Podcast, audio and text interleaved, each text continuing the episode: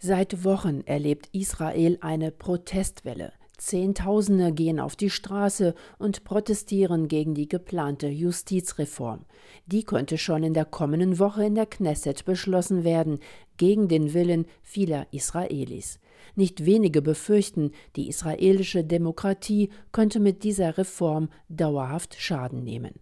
Über die Hintergründe haben wir mit Miriam Holmer gesprochen von der Nachrichtenagentur Israelnetz. Israel ist gerade in Aufruhr, es ist viel Unruhe und das Gros der Leute, die dort zu den Demonstrationen kommen, und das ist wirklich was Neues, ist, dass mehr und mehr Leute eben kommen, die mit Israel-Flaggen kommen. Das heißt, die sagen, wir sind Zionisten, wir sind weder rechts noch links und viele religiöse Leute, die eher dem rechten Spektrum zuzuordnen sind, die eben kommen und an diesen Demonstrationen teilnehmen. Da merkt man, dass die Leute wirklich vereint auftreten und vereint für ihre Forderungen auftreten. Die Demonstrationen in Tel Aviv, Jerusalem oder Haifa, sie sind nicht organisiert von kleinen Splittergruppen oder Minderheiten. Die Justizreform bewegt alle, sagt Miriam Holmer. Sie arbeitet als Korrespondentin in Jerusalem für die Nachrichtenagentur Israelnetz der christlichen Medieninitiative Pro.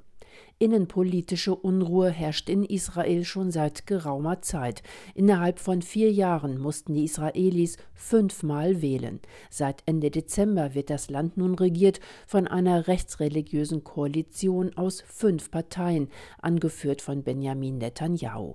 Die Regierung will im Eiltempo eine Justizreform durchpeitschen. Viele Israelis fühlen sich überrumpelt, sagt Miriam Holmer. Sie beobachtet die Proteste, steht am Straßenrand, redet mit den Demonstrierenden. Wenn man auf den Demonstrationen unterwegs ist, immer wieder rufen die Leute Demokrat, ja. Also die rufen nach Demokratie. Sie sagen, was jetzt geplant ist von der Regierung, ist nicht demokratisch. Sprich, dass Politiker einer rechtsgeprägten Regierung entscheiden, wer die zukünftigen Richter sein werden. Die Justizreform soll unter anderem das Berufungsverfahren an den obersten Gerichtshof verändern. Bisher liegt die Berufung der Richter in den Händen einer kleinen Kommission.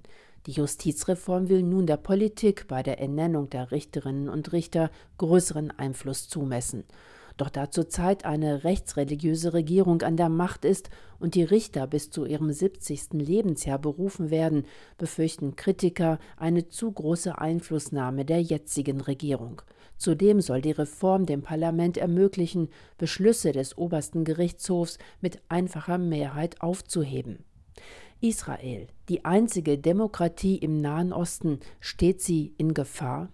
Miriam Holmer bleibt zuversichtlich weil ich bis jetzt einfach sehe, wie Israel es geschafft hat, siebeneinhalb Jahrzehnte in diesem Land diese unterschiedlichen Menschen zu regieren und ganz unterschiedliche Interessen zusammenzubringen. Und natürlich ist hier nicht alles großartig und es gibt viele Probleme und vieles, was unter der Oberfläche brodelt.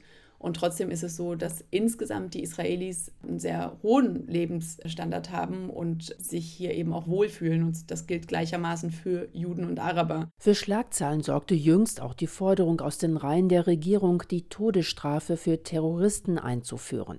Nach Medienberichten ist ein Gesetzesvorhaben schon auf den Weg gebracht. Israels Generalstaatsanwältin stuft das Vorhaben als verfassungswidrig ein.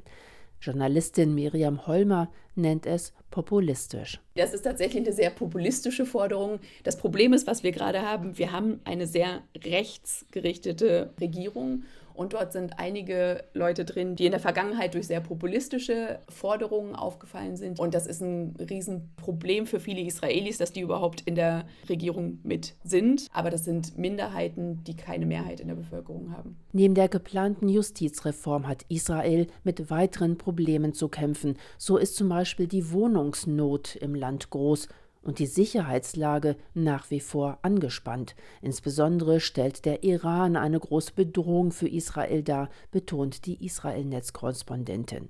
Was hat das Land jetzt besonders nötig?